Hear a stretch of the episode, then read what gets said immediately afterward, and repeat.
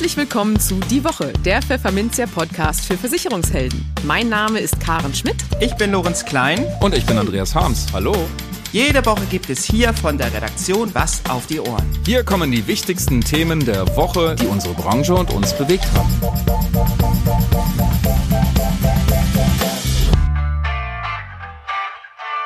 Moin aus Hamburg und herzlich willkommen zu Folge 124 unseres Podcasts.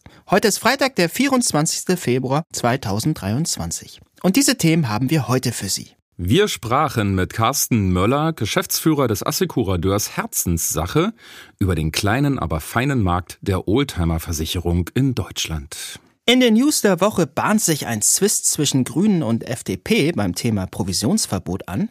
Eine Studie offenbart, wie die Deutschen das staatliche Rentensystem retten würden oder auch nicht.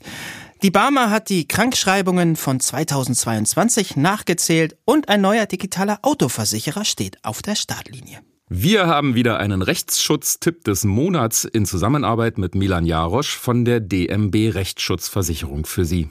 Und für unser Schwerpunktthema für den Monat Februar Fachkräftemangel unterhalten wir uns mit dem Headhunter Jan Hauke Krüger darüber, ob es den Fachkräftemangel überhaupt wirklich gibt. Kann ja jeder erzählen. Werbung. Über 150 Aussteller, 100 spannende Fachvorträge und als prominente Redner Bayernstar Uli Hoeneß, Politiklegende Gregor Gysi und Boulevardjournalist Julian Reichelt. Die MMM-Messe ist das Event des Jahres für alle Profis, Einsteiger und Interessierten der Finanz- und Versicherungswelt. Informieren Sie sich über neue Produkte, aktuelle Branchentrends und starke Messeangebote von BMW, Mercedes-Benz und Opel. Sammeln Sie wertvolle IDD-Stunden und netzwerken Sie ganz nebenbei mit Kollegen und Branchengrößen. Am 9. März im MOC München. Jetzt mehr erfahren und kostenfreies Messeticket sichern unter www.mmm-messe.de. Wir freuen uns auf Sie. Ihre Fondsfinanz. Im Gespräch. Ein VW Polo mit überaus bescheidenen 40 PS. Dazu noch in Knallorange. Mit dem ersten Auto, das sich Carsten Möller mit 19 Jahren gekauft hatte, verbindet er keine allzu romantischen Vorstellungen. Warum das so ist, berichtet uns der passionierte Autoliebhaber gleich im Gespräch. Darin erfahren wir, warum sich der heutige Geschäftsführer des Assekurateurs Herzenssache auf Versicherungen für Old- und Youngtimer spezialisiert hat. Ob der Markt womöglich irgendwann aussterben wird, weil sich junge Leute immer weniger für Autos interessieren und was es mit seinem Wechsel vom Assekurateur OCC zum neuen Konkurrenten Herzenssache auf sich hat. Bei uns im Studio auf Hamburg St. Pauli ist Carsten Möller, Geschäftsführer des Assekurateurs Herzenssache. Herzlich willkommen. Moin. Ja, schön, dass Sie da sind hier bei uns. Was war denn das erste Auto, was Sie sich zugelegt haben? Welche Marke war das denn? äh, mein allererstes Auto war ein 40 PS, also sagenhafte 40 PS starker VW Polo in Knalle Orange ähm, mit dem ich auch unmittelbar nach, nach dem Erwerb und dem Führerschein äh, eine Tour mit meiner damaligen Freundin nach Italien gemacht habe. Und äh, spätestens in den Kasseler Bergen sind mir Schweißperlen auf die Stirn gekommen, weil mit 40 PS vollgeladenes Auto mit Zelt, mit Luftmatratzen und die LKWs haben mich überholt in einer Tour. Es war, es war eine Katastrophe. Also ganz furchtbar eigentlich. Also keine Herzenssache damals? Nee, damals nicht. Ich würde mir dieses Auto, glaube ich, auch nie wiederholen. Aber äh, damals konnte ich es mir leisten. Ich habe das äh, sehr günstig gekauft und habe das tatsächlich auch zwei Jahre gefahren. Ähm, und das war mein erstes Auto. Und das wie, wie alt waren Sie da? Äh, 19. Ja, das ist der klassische Weg damals, ne? dass man in jungen Jahren ein Auto gekauft hat. Ich würde mich fragen, meine Tochter, ob die noch überhaupt einen Führerschein machen wird. Ne? Aber das ist wieder ein anderes Thema. Die ist sechs Jahre alt. Die wird sich später fragen, Papa, was ist ein Auspuff?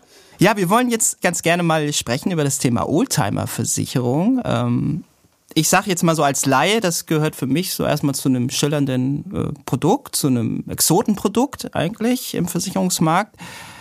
Ja, wie sind Sie denn in den Markt gekommen? Wie ist das passiert? Ähm, und vielleicht da noch vorweg, wie groß ist der Markt eigentlich? Wie viele Old- und Youngtimer sind da eigentlich auf den deutschen Straßen unterwegs? Also fange ich mal mit der zweiten Frage an. Ja. Ähm, es gibt keine 100% verlässlichen Zahlen.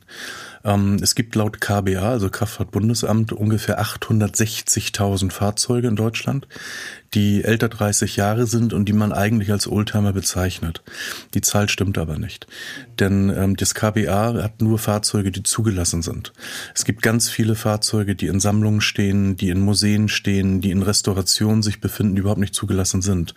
Und wir gehen davon aus, dass der tatsächliche Markt der echten Oldtimer ungefähr 1,1 bis 1,2 Millionen Fahrzeuge in, in Deutschland ist. Und jetzt muss man wieder differenzieren. Nur weil ein Auto über 30 Jahre alt ist, ist das noch noch lange kein Liebhaberfahrzeug oder kein Kunstgegenstand auf Rädern oder so. Also reduzieren wir das Ganze wieder auf einen echten Markt von ungefähr 900.000 Fahrzeugen, der für Spezialisten wie uns interessant ist. Okay, wie sind Sie denn dann darauf aufmerksam geworden? Ja, das ist was für mich, da möchte ich rein in diesen Bereich. Also eigentlich durch Zufall. Ich bin schon immer Liebhaber von Autos gewesen, von, von schnellen Autos, von schönen Autos, von alten Autos. Ich habe aber zwei linke Hände, also ich kann nicht schrauben. Insofern bin ich, gehöre ich der, der Stereotyp äh, der Kundschaft an, der sehr viel Geld immer dafür bezahlen muss, dass er seinem Hobby frönt. Und irgendwann äh, in, in 2014 bekam ich das Angebot, ähm, Geschäftsführer eines der größten Anbieter von Oldtimer-Versicherungen zu werden im Hause OCC. Und das war damals der, der Beruf, der aus Berufung kam. Und so bin ich da reingekommen in die Branche. Ja, es ist eine Nische, muss man sagen.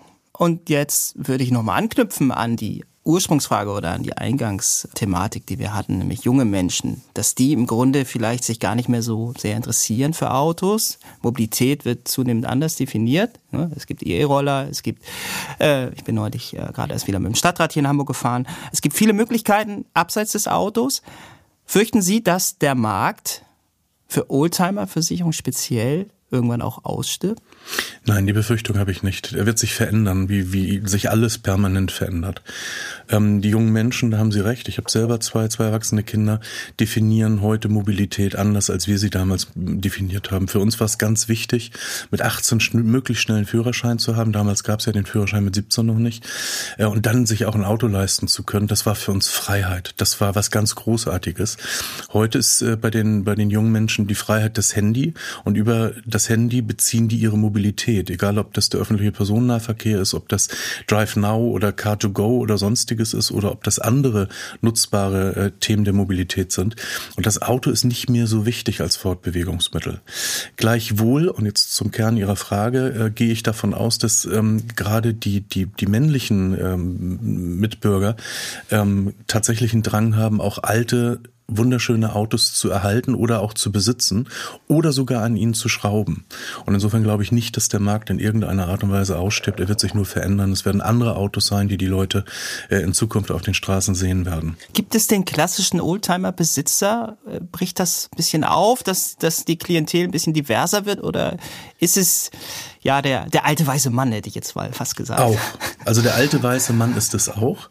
Der, ähm, ähm, der befindet sich in allererster Linie in den Fahrzeugen, die Vorkriegsfahrzeuge genannt werden, also Fahrzeuge der 20er, 30er und 40er Jahre als Baujahr ähm, und vielleicht Autos der, der 50er und frühen 60er. Da ist natürlich ganz klar, dass die, die Menschen versuchen, die Autos zu, zu bekommen oder zu fahren oder zu besitzen, mit denen sie irgendeinen Bezug haben.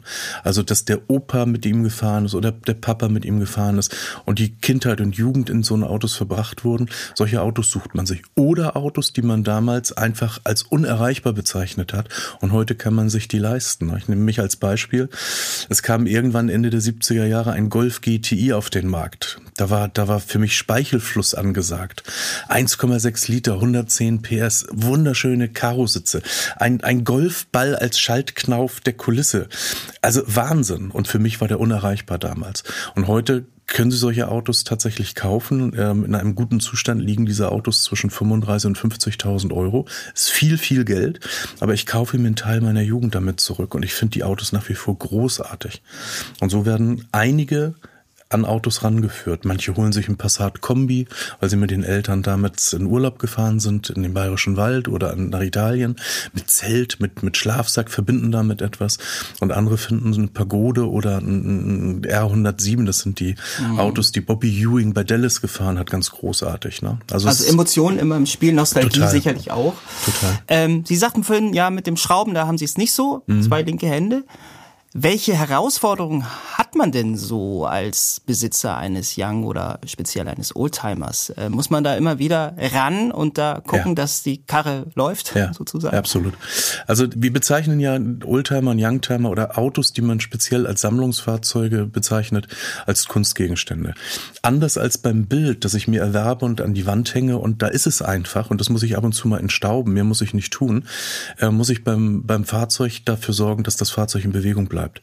Denn die, die, ähm, die häufigsten Schäden bei diesen Fahrzeugen sind nicht die, dass man liegen bleibt, sondern sind sogenannte Standschäden. Also Schäden, die entstehen, weil die Fahrzeuge einfach nicht bewegt das werden. Das Sonntagsauto, das berühmte. Genau, oder das zweimal im Jahr Rausholauto. Das mhm. ist viel wahrscheinlicher bei Oldtimern. Mhm. Und dann sind die nicht nur die Batterien leer, sondern dann sind die Vergaser ähm, äh, verstopft, dann sind die Benzinleitungen kaputt, dann ist Korrosion im Tank eingesetzt und, und, und. Und das ist ziemlich blöd. Also Autos müssen bewegt werden.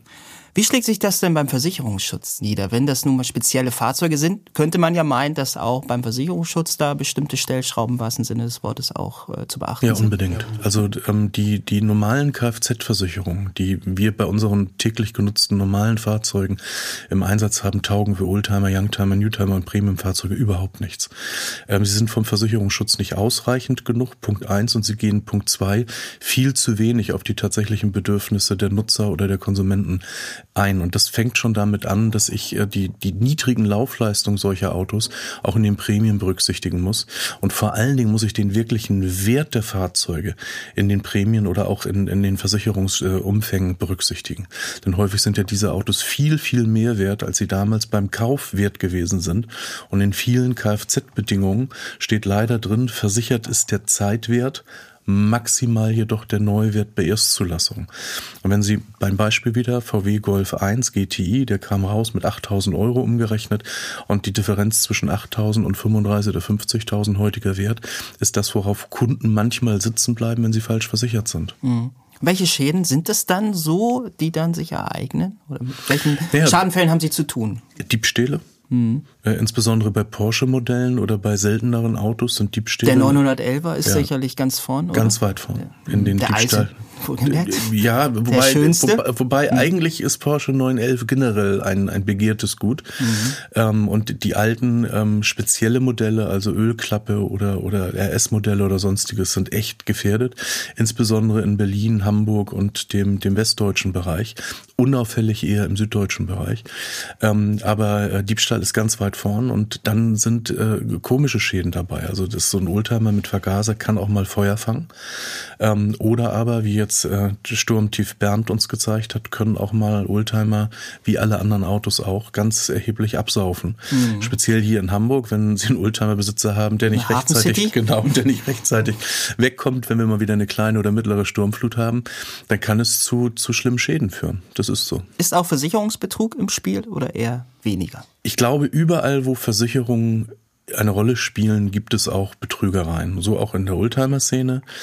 Aber das ist eher untergeordneter Dimension. Das, was, was wir häufig haben, ist, dass äh, Kunden im Glauben sind, ein bestimmtes Auto zu besitzen also zum Beispiel ein originalgetreues Auto, ein Porsche RS oder RSR.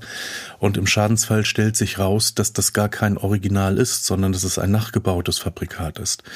Und das gibt dann häufig mal auch ähm, durchaus Auseinandersetzungen, wo man den richtigen Wert eines solchen Fahrzeugs im Nachgang richtig ähm, stellen muss. Lassen Sie uns mal auf Herzenssache schauen, speziell ein Kind von Ihnen, wenn man so will. Und ja, ein Assekurateur für Oldtimer-Versicherung, wir sagten es bereits zu Beginn. Ja, welche Rolle spielen hier die vier Mitversicherer, die Sie auch ins Boot geholt haben, und der Maklerpool Appella? Wie ist das alles entstanden, kurzum? Er ist eigentlich relativ kurios entstanden. Ich habe ähm, lange Jahre in dem Bereich als Geschäftsführer eines, eines ähm, marktführenden Unternehmens gearbeitet, habe dieses Unternehmen für die Gesellschafter ähm, verkauft an einen Versicherer und bin danach mit der ähm, Entwicklung des, der geschäftspolitischen Ausrichtung nicht mehr einverstanden gewesen und habe eigentlich für mich entschieden gehabt, das war's, ich will in dem Bereich gar nicht mehr tätig sein. Und dieses Das war's ist so wie mit, mit nie wieder Alkohol, ne, am Morgen danach ähm, hielt bei mir so ungefähr ähm, ein Jahr und, und drei Monate und äh, dann kamen Kollegen auf mich zu aus dem alten Unternehmen und fragten mich äh, um Rat, weil die sich ähm, in dem Unternehmen nicht mehr wohlfühlten. Und so nahm das ganze Unheil seinen, seinen Lauf. Wir haben dann lange überlegt, äh, lange waren zwei Monate und haben dann irgendwann gesagt, wir, wir machen das einfach. Wir gründen ein Unternehmen als Start-up. Wir machen das für uns. Wir machen das nicht gegen irgendjemanden, sondern wir machen das für uns. Deshalb haben wir auch den Namen gewählt, Herzenssache, weil es uns persönlich eine Herzenssache ist, diesen Produktbereich wirklich gut zu machen. Wir wollen ansprechbar sein, wir wollen mit den Kunden diskutieren, wir wollen uns über die mobilen Schätze unterhalten. Wir wollen vor allen Dingen einen richtig guten Job machen im, im Gestalten von Versicherung, insbesondere in der Abwicklung von Schadensfällen.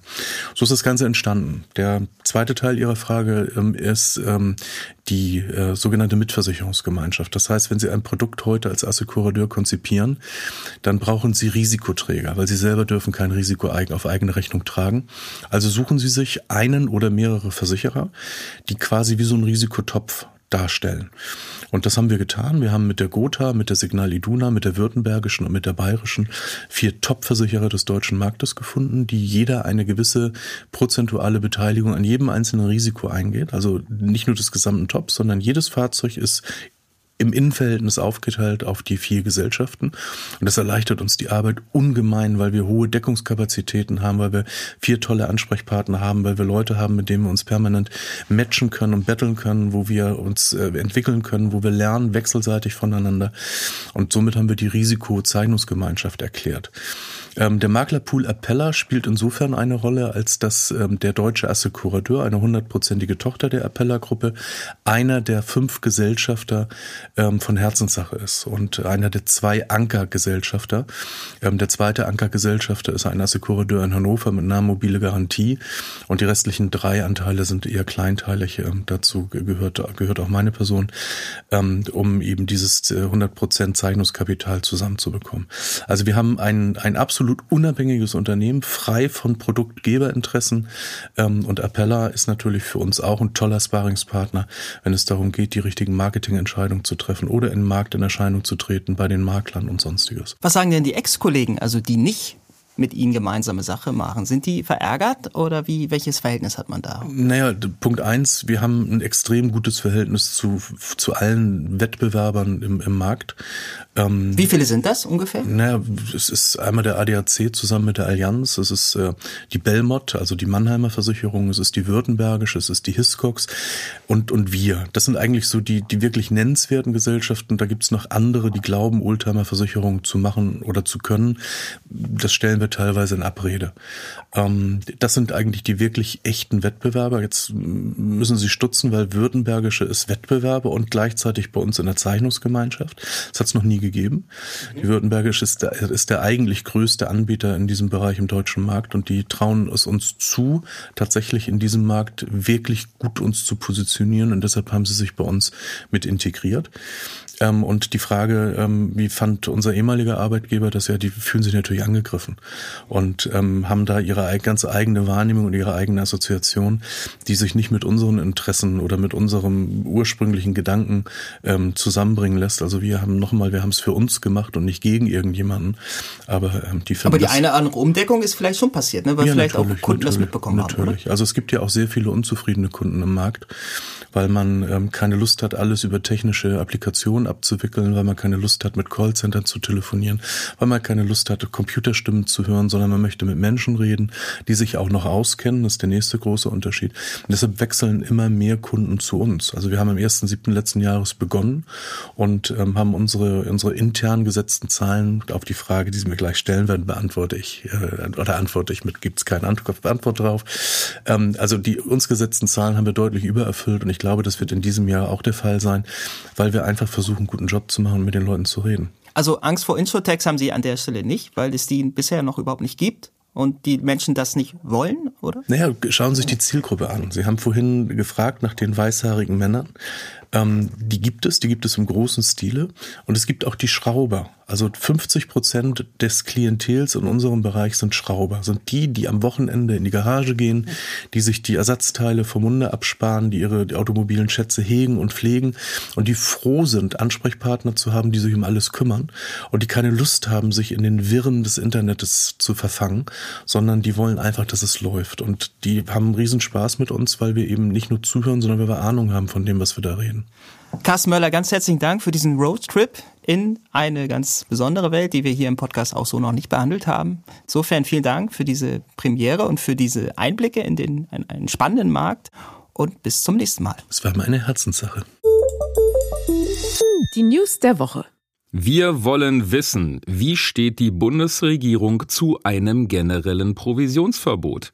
Das sagte der CDU-Finanzpolitiker und Bundestagsabgeordnete Carsten Brotesser in der vorherigen Ausgabe unseres Podcasts. Im Gespräch erläuterte Brotesser die Gründe, warum die CDU-CSU-Bundestagsfraktion kürzlich eine kleine Anfrage an die Bundesregierung stellte. Ziel der Anfrage sei es, dass sich die Bundesregierung, Zitat, einmütig und geschlossen gegen diesen Vorschlag positioniert. Mit diesem Vorschlag meint der CDU-Mann den Vorstoß von EU-Finanzkommissarin Merit McGuinness für ein EU-weites Provisionsverbot in der Anlageberatung. Doch nach einer geschlossenen Haltung des Ampelbündnisses gegen ein Provisionsverbot sieht es aber mal so gar nicht aus. Denn vor gut einer Woche hat sich die Bundestagsfraktion der Grünen für ein Provisionsverbot bei der Geldanlage ausgesprochen. Wir begrüßen ausdrücklich, dass EU-Finanzkommissarin Merit McGuinness eine Deckelung und Verbot von Provision zur Diskussion stellt, erklärte die finanzpolitische Sprecherin der Grünen Fraktion Katharina Beck. Aus dem Statement geht weiter hervor, dass es die Fraktion begrüße, dass Zitat Fehlanreize und Interessenkonflikte im provisionsbasierten Finanzvertrieb mit der Kleinanlegerstrategie erneut auf die Agenda gesetzt würden. Die eindeutige und überraschend zügig abgegebene Stellungnahme der Grünen pro Provisionsverbot dürfte der Ampel nun einen neuen Konflikt bescheren. Denn wir erinnern uns, Ende Dezember hatte sich Bundesfinanzminister Christian Lindner, FDP, in einem Brief an EU-Kommissarin McGuinness sehr besorgt über ein mögliches Provisionsverbot geäußert. Lindner sprach sich dafür aus, dem einzelnen Bürger die Entscheidung zu überlassen, ob er auf Provisions- oder Honorarbasis beraten werden wolle. Diese differenzierte Herangehensweise solle doch bitte beibehalten werden. Wir halten fest, eine differenzierte Herangehensweise muss Lindner wohl nun erstmal bei seinem grünen Koalitionspartner einfordern. Eile ist geboten, denn bis Ende Februar erwartet die Union eine Antwort der Bundesregierung auf ihre kleine Anfrage. Um das Rentensystem auf solidere Füße zu stellen, kursieren im Wesentlichen fünf Vorschläge. Doch welcher kommt bei den Deutschen am besten an und welcher am schlechtesten? Eine repräsentative Umfrage des Marktforschungsunternehmens Ipsos kommt nun zu eher beunruhigenden Ergebnissen. Motto eine Rentenreform darf bitte nicht wehtun. So halten es nur magere 6% der Deutschen für am sinnvollsten, das Renteneintrittsalter von derzeit 67 Jahren heraufzusetzen, um das staatliche Rentensystem zu stützen. Den größten Zuspruch erhält dagegen ein Vorschlag, den wir mal etwas polemisch so zusammenfassen. Der Steuerzahler möge es bitteschön richten. So halten es 37 Prozent für die beste Idee, das Rentensystem noch stärker als bisher über Steuermittel mitzufinanzieren. Na, ob man so den demografisch bedingten Kollaps des staatlichen Rentensystems aufhalten kann? Ziemlich furchtbar finden die Bundesbürger auch die Idee, die Rentenbeiträge heraufzusetzen. Nur 11 Prozent bezeichnen das als sinnvollste Option. Der Vorschlag, die Renten zu kürzen, ist noch weniger beliebt. Vier Prozent sprechen sich dafür aus. So wenig Zustimmung wie bei keiner anderen Stellschraube. Überraschend aufgeschlossen zeigen sich die Bundesbürger indes vom Modell einer staatlichen Aktienrente, wie es die FDP unlängst vorgeschlagen hatte. Das Prinzip des Generationenkapitals, wie die Aktienrente mittlerweile heißt, lautet, die Regierung soll in Aktien investieren, um mit den Profiten daraus die Rentenkasse aufzubessern. Knapp ein Viertel der Deutschen, 24 Prozent, befürwortet diese Option. Die Krankenkasse Barmer hat ausgewertet, wie viele Versicherte sich im vergangenen Jahr krankschreiben haben lassen. Die bemerkenswerte Statistik zeigt, In jedem Monat waren es mehr als im entsprechenden Vergleichsmonat aus dem Vorjahr. Ist schwer vorzulesen und wahrscheinlich noch schwerer zu hören, deshalb ein Beispiel. Im Dezember 2022 fielen auf je 1000 Versicherte 231 Arbeitsatteste mit Krankengeldanspruch. Das sind 23 Prozent. Ein Jahr zuvor waren es im Dezember nicht einmal die Hälfte, nämlich 102, also 10 Prozent. 2021 passierte der Spitzenwert im November. Und auch das waren nur schlappe 155 Krankschreibungen je 1000 Versicherte. 16 Prozent. Fragt sich nur, warum? Ein großer Teil des Zuwachses geht laut Barmer auf die Corona-Pandemie zurück. Denn der prozentuale Corona-Anteil, gemessen an allen Attesten, nahm deutlich zu. Den Höchstwert erreichte er im März mit 22,2 Prozent. Mehr als jedes fünfte Attest entstand also durch Corona. Außerdem beobachtet die Barmer deutliche regionale Unterschiede. In Bremen, Niedersachsen und Sachsen-Anhalt purzelten besonders viele Arbeitsatteste, nämlich 268 je 1000 Versicherte. In Bayern waren es lediglich 202, was zugleich das Minimum markiert. Ist es die gute Luft dort oder das Weißbier? Das verrät uns die Barmer leider nicht. In dieser News geht es um Autoversicherung. Und da müssen wir feststellen, ein neuer ist auf dem Parkplatz. Die Finanzaufsicht BaFin hat für die Neodigital Autoversicherung die Ampel auf grün gestellt. So, das reicht jetzt erstmal an Wortspielchen mit Autos. Die Neodigital Autoversicherung darf also Kfz-Versicherung auflegen und anbieten. In den kommenden Wochen soll es losgehen. Das Unternehmen ist ein Joint Venture der Hokobo Holding und des Digitalversicherers Neo Digital. Vorstand ist Markus Imle, der bei der Hook auch für die Abteilung neue Geschäftsbereiche verantwortlich ist. Erste Pläne dazu ließ er bereits Ende 2021 durchblicken, als sich sein Haus an Neo Digital beteiligte und das Joint Venture ankündigte. Mit dem Schritt wolle man sich neue Kundengruppen und neue Vertriebswege erschließen, teilt das Unternehmen mit. Die Produkte wolle man auf digital skalierbare Plattformen ausrichten. Und Neo Digital? Das Hightech-Haus soll Kenntnisse und Erfahrungen einbringen, die es in der Digitaltechnik gesammelt hat. Insbesondere darin, Angebote und Produkte schnell und flexibel anzupassen. Auf die dann kommenden Kfz-Tarife darf man indes gespannt sein. Nicht weniger als, Achtung Zitat, ein völlig neues und hochmodernes Produkt, mit dem wir die Grundlagen für weitere Innovationen im Kfz-Bereich legen kündigt Neo-Digital-Vorstand Stephen Voss an. Besonderes Merkmal soll eine Telematikfähigkeit sein, um, wieder ein Zitat, einen höchst individuellen und bestmöglichen Versicherungsschutz anbieten zu können. Natürlich nur, wenn die entsprechenden Fahrdaten vorliegen. Der Rechtsschutztipp des Monats in Kooperation mit DMB Rechtsschutz. Wir begrüßen Sie zu Folge 2 unseres neuen Formats, den Rechtsschutztipp des Monats. Zusammen mit Milan Jarosch, Leiter Vertrieb der DMB Rechtsschutzversicherung, wollen wir Ihnen Trends und Wissenswertes zum Thema Rechtsschutz näher bringen. Unser heutiges Thema ist der Fachkräftemangel. Los geht's! Heute sprechen wir zum zweiten Mal mit Milan Jarosch, Leiter Vertrieb bei der DMB Rechtsschutzversicherung, über aktuelle Themen und relevante Themen vor allem aus der Sparte Rechtsschutz. In dieser Reihe werden wir über das Jahr 2023 verteilt monatlich einige interessante Themen diskutieren und freuen uns daher auf den Austausch, lieber Milan. Thema ist heute der Fachkräftemangel, der ja inzwischen zahlreiche Branchen erfasst hat. Was viele nicht wissen, der Fachkräftemangel betrifft auch die Rechtsschutzversicherung. Wie wirkt sich das Thema auf die Sparte genau aus? Ja, vielen Dank, freut mich hier zu sein. Also gerade beim Thema Fachkräftemangel hat das natürlich auch diverse äh, Dimensionen.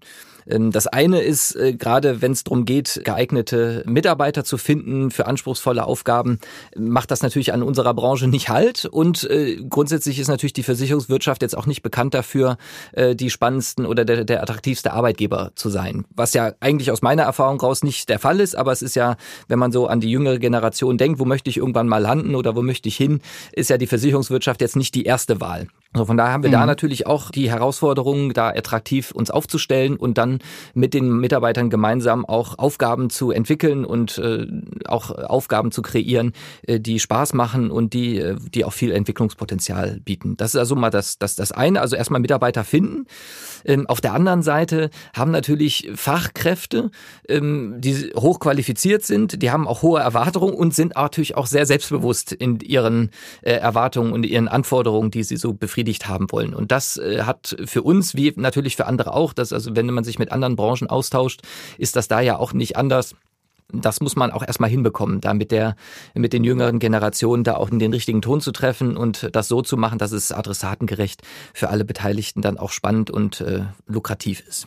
Okay, aber was könnt ihr denn als Rechtsschutzversicherer ganz konkret tun, damit eben mehr Fachkräfte auf euch, auf die Branche aufmerksam werden? Also das ist ja genau der Punkt. Wir haben ja in dem letzten Podcast kurz darüber gesprochen, dass wir als Herausforderung haben, die Erlebbarkeit von den Produkten zu verbessern. Und da ist natürlich ganz viel Kreativität gefragt. Also da muss man versuchen, die Medien und die Digitalisierung auch so einzusetzen, zielgerichtet, dass es auch da ankommt, wo es, wo es hin muss.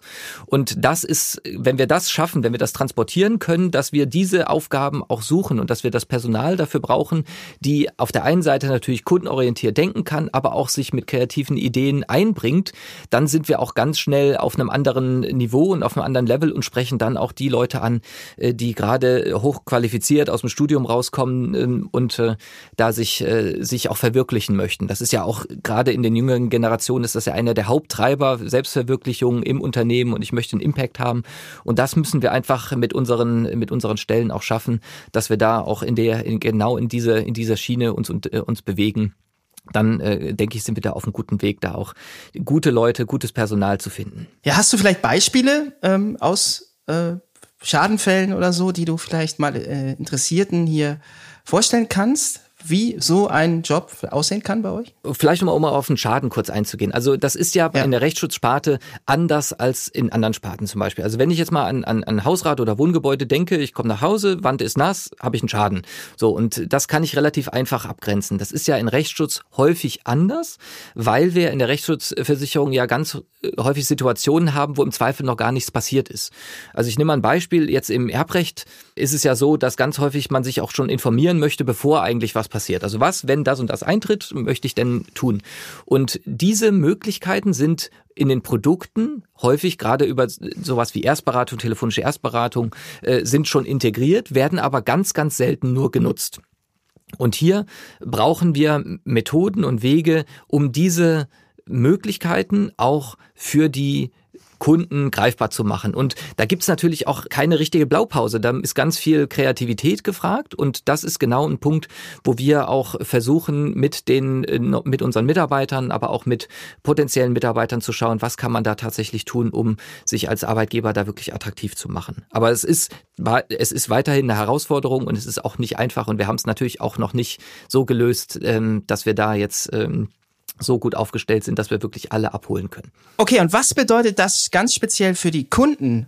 Also eure Kunden, die eine Rechtsschutzversicherung haben und ja, inwieweit leiden die vielleicht auch unter dem Fachkräftemangel? Also das ist auch ein ganz, ganz spannender äh, Faktor, weil natürlich Mangel an Juristen auch nach sich zieht, dass man längere Wartezeiten hat auf einen Termin, die Gerichtsverfahren dauern länger und das ist auch was, wo die Rechtsschutzsparte einen großen Vorteil hat. Also ich nehme mal das Beispiel wie in der, in der privaten Krankenversicherung auch. Also die Idee ist ja zu versuchen, so eine Art Blaulichtfunktion zu haben und dass unsere Kunden dann äh, präferiert auch über Rahmenverträge schneller an Termine kommen und äh, durch ein gutes Anwaltsnetzwerk, dass man da auch umfassend abgesichert ist und da auch äh, nicht alleine steht auf weiter Flur als Kunde, sondern sondern sich gut aufgehoben und mitgenommen fühlt über seinen Versicherer. Und damit steigt auch automatisch der Nutzenwert, der gefühlte beim Kunden, was die Sparte Rechtsschutz angeht. Ja, ich gebe schon mal einen Ausblick auf die nächste Folge an dieser Stelle, äh, Milan. Und da wollen wir uns mit dem Thema Arbeitskraftabsicherung befassen. Kannst du vielleicht ganz kurz einen Vorgeschmack geben? Was wird uns da äh, erwarten? Wichtig ist ja, gerade beim Thema Arbeitskraftabsicherung ist ja so, dass wir ähm, existenzbedrohende Risiken auch versichern sollten. Das hatten wir ja auch im letzten Mal schon besprochen. Und gerade auch das Thema Absicherung von Arbeitsverhältnissen und Absicherung gegen Berufsunfähigkeitsrisiken etc., da ist die Rechtsschutzsparte ein wichtiger Faktor, ein wichtiger Player. Also da brauchen wir Wege, um auch das adäquat zu transportieren bei unseren Maklern und, und der Makler dann auch bei seinen Kunden. Ja, und wie das genau passieren kann, was da zu tun ist, das erklärst du uns dann in der nächsten Ausgabe, wenn es eben um das Thema Arbeitskraftabsicherung geht und die damit verbundenen Auswirkungen auf die Sparte Rechtsschutz. Vielen Dank, Milan, und bis zum nächsten Mal. Bis zum nächsten Mal. Danke dir. Das Schwerpunktthema. Apropos Fachkräftemangel. Jan Hauke Krüger aus Hamburg ist ein sogenannter Headhunter. Er vermittelt also geeignete Leute in geeignete offene Stellen und hat sich dabei auf die Versicherungsbranche spezialisiert. Damit müsste er also mit dem viel besprochenen Fachkräftemangel direkt in Kontakt gekommen sein. Und ja, es gibt ihn, bestätigt er.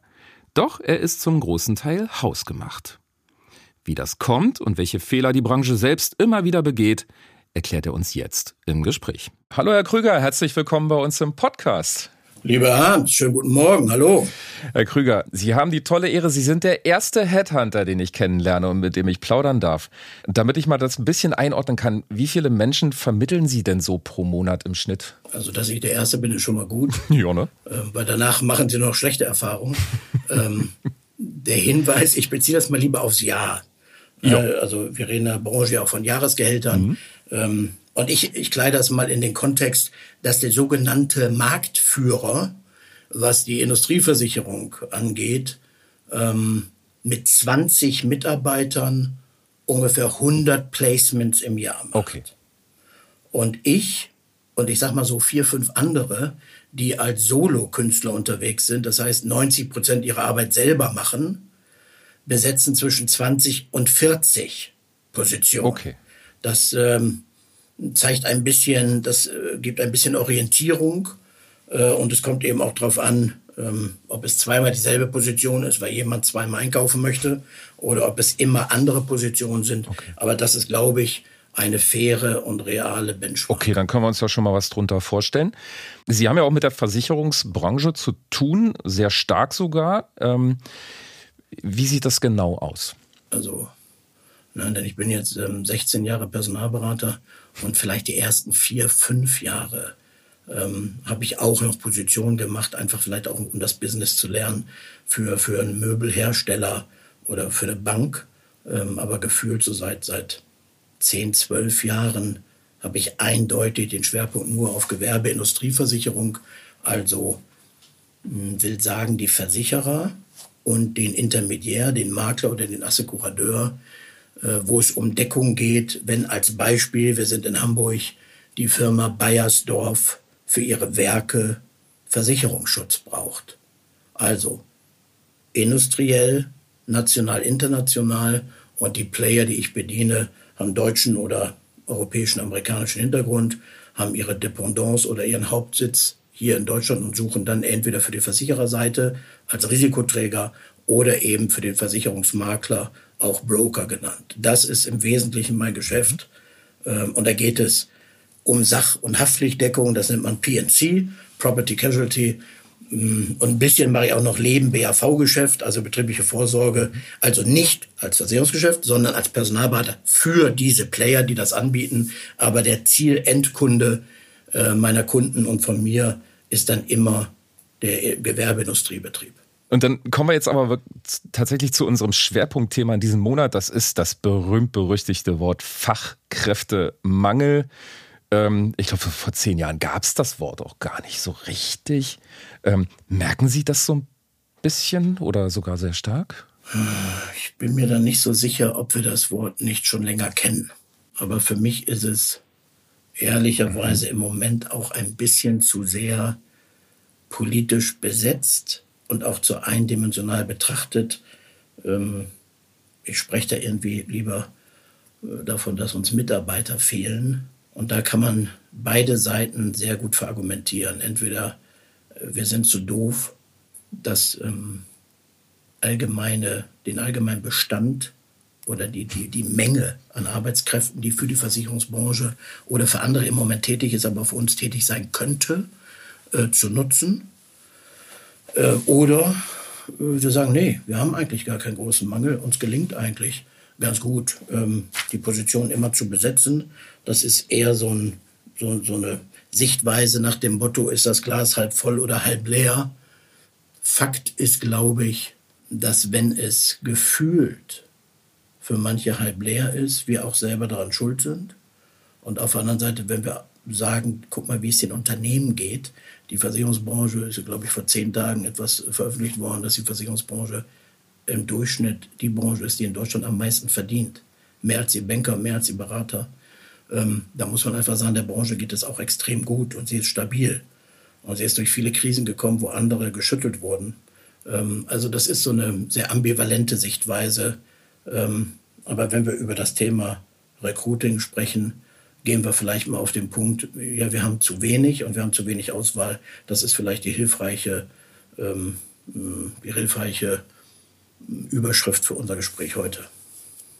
Könnte, könnte man jetzt sagen, wenn das Glas vielleicht doch halb voll ist, dass man jede Position besetzen kann? Naja, während, während das Thema ähm, der sogenannten Babyboomer, die aus dem Markt austreten, ähm, und die Frage ist ja auch, ähm, ist die Branche, warum ist die Branche eigentlich noch nicht digital? Na, da können wir noch sagen, die hat 20 Jahre gepennt. Und wenn wir heute digitaler wären, ich weiß gar nicht, ob das Steiger, äh, steigerungsfähig ist, ähm, dann hätten wir weniger Bedarf an Mitarbeitern. Ja, so. Also die Frage ist schon ähm, Huhn oder Ei. Und äh, die, die, die Babyboomer gehen in den nächsten fünf bis zehn Jahren raus. Der Nachwuchs ist aufgrund von Geburtenjahrgängen bla bla bla und unattraktiv, also der geringen Attraktivität der Branche. Ähm, das ist eben ein harter Kampf. Ja, aber die Frage ist auch immer, müssen wir bei den Jungen suchen? Das ist ja auch so ein zyklisches Verhalten. Manchen sind die, manchmal sind die Jungen unser Target und alle sagen, ja, wir brauchen die 25-Jährigen. Dann äh, merkt jemand, ja, vielleicht haben, sollten wir lieber auf die 45-Jährigen gucken, die sind ja auch noch da oder Ü50. Dann äh, wird man, konzentriert man sich wieder darauf. Ähm, also es ist äh, so ein bisschen mh, hm, selbstgemacht auch im Sinne von, ähm, wie kann es eigentlich sein, dass in so einem versicherungsaffinen Land wie Deutschland diese Branche so ein dermaßen schlechtes Image hat. Ja, und da muss, muss man sich eben auch an die eigene Nase fassen. Ne? Ja, wie kann das denn sein? Ja, also ich, ich gebe Ihnen mal ein Beispiel. Ne? Ich, ich lese von einem Geschäftsführer, der im Markt sicherlich einen guten Namen hat. Ähm, aber der, der geht dann irgendwie auf Social Media hin und sagt, guck mal hier, wir haben eine tolle neue Mitarbeiterin und das ist jetzt eure Ansprechpartnerin für ganz spezielle Gewerbe, Versicherungsprodukte. Und dann guckst du die Person an und sagst, okay, bis vor sechs Monaten hat sie aber 15 Jahre lang als Fleischfachverkäuferin gearbeitet. Das erinnert mich so ein bisschen an Günter Netzer Verkauf Versicherung. Also die Frage ist auch, wie ernst wir uns selber nehmen, wenn wir so etwas posten äh, und welchen, welches Signal wir nach außen senden. Mhm. Oder mh, hm, die Branche sagt, völlig egal welcher Player, äh, wir sind mehr als eine Versicherung. Dann denke ich mir, ja was denn? reicht es nicht. Was sind die denn? Ja, genau. So, also wo ist denn da das Selbstbewusstsein der Branche? Zu sagen, wir sind erstklassig in der Absicherung von Risiken, die der Einzelne für sich nicht tragen kann, durch die Kraft der Gemeinschaft. Und wer das nicht begriffen hat, das gilt ja heute immer noch, egal ob, ob Versicherungen gekauft oder verkauft werden, wer dieses Thema ähm, nicht hoch genug wertet, ja, der hat vielleicht auch ein, ein eigenes Reflexionsproblem mit seinem Arbeitgeber. Hat die Versicherungsbranche dann vielleicht ein paar falsche Mitarbeiter, wenn die den Ruf so ramponieren? Ja, die Mitarbeiter in der Versicherungsbranche. Es gibt einen Grund, weshalb die da sind. Ja, es sind sicherlich nicht die risikosuchenden Menschen, ja, die jetzt äh, besonders extreme Lebensläufe haben, ähm, dann wären sie nicht in dieser Branche. Und das ist auch völlig okay. Und das ist natürlich auch ähm, Teil, äh, das Teilbild unserer gesellschaftlichen Aufstellung. Das ist äh, völlig okay. Mhm. Äh, und ich glaube, wir sind, da sind Arbeitgeber, Leistungen und, und äh, berufliche Werdegänge. Äh, ich bin super dankbar dafür, dass ich in dieser Branche per Zufall gelandet bin. Äh, und die Menschen sind es, glaube ich, auch als Mitarbeiter. Ähm, es kommt eben darauf an, wen wir an Führungskräften ganz oben sitzen habe. Und da ist die Bandbreite doch größer, als ich es mir wünschen würde. Da kommt es ja oft dann wirklich auf diese menschlichen Eigenschaften an. Da hatte der Hans Stolp letzte Woche oder vorletzte Woche hatte der schöne Wort gesagt, da kann jemand noch so gut sein, wenn er menschlich ein Arschloch ist, dann haben wir ein Problem. Ja. Also der Hans bringt es auf den Punkt. so, aber das ist jetzt vielleicht, ähm, das gilt jetzt vielleicht auch für andere Branchen. Weiße Ware, braune Ware, Kfz, you name it. Ich habe da, äh, ich will nur über das reden, was ich ähm, irgendwie sehe und beurteilen kann. Ich will zum mit positiven Beispiel nicht. Ich also beobachte natürlich meinen Zielmarkt äh, insbesondere, aber ich habe, glaube ich, einen ganz guten Überblick. Und da gibt es Agenturen äh, kleinerer Art, also also Agenturen sind die Einzelvertretung vor Ort eines Versicherers oder eben auch ähm, kleine äh, Makler, ja, die, die ähm, ihre Beratung anbieten. Und da gibt es ähm, Stories, die sind wie aus dem Bilderbuch. Mitarbeiter werden, äh, finden ein Zuhause, können sich einbringen, kriegen Leitplanken links, rechts oder kriegen Gestaltungsspielräume, die sie selber erstmal sich erarbeiten müssen ähm, und fühlen sich unheimlich wohl, fühlen sich aufgefangen, werden sicherlich nicht das verdienen, was sie woanders verdienen, aber sind einfach happy und äh, kommen als Mensch an. Und dann guckst du dir die Personen an, die das getrieben haben. Die sind vielleicht Mitte 20 oder Mitte 30. Die sind nicht dreimal akademisch gebildet. Die haben auch alle nicht den Nachnamen Krüger. Und da denkst du, ey, was haut der da raus? Was, was, das ist eine mega Leistung. Und natürlich gering, dann natürlich könnte man sagen, ja, das ist ja klar, bei so einer einfachen, kleinen Struktur mit 10, 20, 30 Leuten. Nee, das ist, wäre eben zu kurz gesprungen, ist nur auf die Größe zu reduzieren nach dem Motto, ja klar, dass der das gestalten kann. Das könnte man bei großen Unternehmen auch, aber die sind deutlich schwerfälliger, die haben viel zu viel Ebenen dazwischen und die Frage, die ich dann ja auch ähm, immer stelle, wer macht den Job und wie macht er ihn? Und da liegt, glaube ich, ähm, neben den ganzen Themen, äh, wie sie da heißen, äh, Prozesse und Kommunikation, also die typischen Basics sind meiner Meinung nach nicht auf den Bewerber ausgerichtet, und sie stehen uns immer noch im Weg, weil wir, was weiß ich, äh, Seminare anbieten für Mikrobewegungen wahrzunehmen über eine Zehntelsekunde im Gesicht des Gegenübers. Aber der, der Seminarteilnehmer beherrscht noch nicht mal die einfachen Kommunikationsregeln, wie man miteinander umgeht und wie man E-Mails beantwortet oder Telefonate annimmt etc. Und ich glaube, dass wir ganz viele Stockfehler machen, und ich persönlich bin ja auch der Meinung, dass ähm, viele HR-Abteilungen völlig falsch besetzt sind. Ähm, damit mache ich mich da nicht zu deren Liebling, aber das sind ja auch nicht meine Können Auftraggeber, ne? sondern deren ja. Chefs. Ja. So, und ja, das, äh, denen geht's auch eigentlich viel zu gut, als dass sie sich darüber kümmern würden. Ähm, aber das bedeutet eben auch, dass sie selber, glaube ich, wenig Ambitionen haben, die eigene Performance in Frage zu stellen oder zu reflektieren. Das muss man so sagen. Ich glaube, wir sind jetzt gerade so richtig schön in der äh, Botschaft an Arbeitgeber-Ecke, oder? Ja. Ich, ich habe da nämlich den, den, auch so vor, vor ein paar Jahren den Begriff Hygienefaktor dann mal gehört. Also ein vernünftiges Gehalt ist neuerdings ein Hygienefaktor. Ich würde das mal mit Grundvoraussetzung übersetzen. Also es, die Kohle muss irgendwo stimmen. Ähm, was sind noch Ihrer Meinung nach Hygienefaktoren? Sie haben ja vorhin schon gesagt, äh, dass es Arbeitgeber gibt, die Dinge anders machen, die Dinge sehr gut machen. Was ist heute selbstverständlich? Naja, das hört sich so plakativ an. Ne? Natürlich muss das Gehalt stimmen und die Umgebung muss stimmen. Ich glaube daran, dass einer, der eine 30-Mann-Agentur hat, ähm, sehr gut über jeden Einzelnen Bescheid weiß. Der kennt seine Hobbys, der kennt seine Vorlieben, der interessiert sich dafür, was der privat macht. Nicht die Grenze überschreiten des, der privaten Sphäre. Aber wenn ich dann Kunden habe, die haben 40 Mitarbeiter, sind irgendwie zu dritt oder zu viert in der Geschäftsführung und ich sage, okay, wie gut kennt ihr denn jeden einzelnen von euch? Mhm. Als Beispiel, wir, ne, wer, also wir sind in der Karnevalszeit, ähm, wer, wer hält denn vielleicht Büttenreden? Unabhängig davon, wie, ob man das gut oder schlecht findet. Dann hätte ich aber schon mal jemanden, den man auf einer Veranstaltung auch mal reden lassen kann, bevor der Herr Geschäftsführer sich ein abbricht, ja, weil es eben nicht seine seine, seine Stärke ist. Also die Wahrnehmung des Einzelnen mit seinen Fähigkeiten und das über die Stellenbeschreibung hinaus. Oder auch Job Enrichment, Job Enlargement, so Begriffe aus den 80er, 90ern. Ja, pass mal auf, du hast jetzt das gemacht, hast du mal Bock, dich darum zu kümmern. Im Einzelfall gelingt das, aber in der Masse viel zu wenig. Das heißt aber, so Grundbotschaft ist erstmal, Leute, redet mal mit euren Leuten, ne? Immer mal wieder.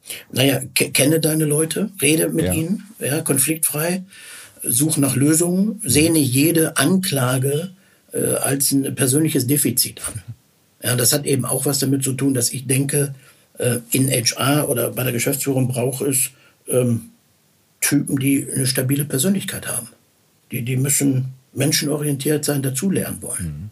Aber viel zu oft haben wir unentspannte, eitle Menschen, männlich wie weiblich, ähm, und die sind eher sachorientiert und zum Teil auch machtorientiert. Herr Krüger, ich habe noch eine Abschlussfrage dann. Wenn zu Ihnen jemand kommt und Personal sucht, was ist so ein absoluter Knockout? Wo sagen Sie, lass es? So funktioniert das nicht. Das hört sich jetzt überheblich an, aber es ist es nicht, weil es gilt ähm, für den Marktteilnehmer genauso wie für mich. Ähm, wir werden angefragt, weil der Kunde aus welchen Gründen auch immer den Bedarf empfindet. So.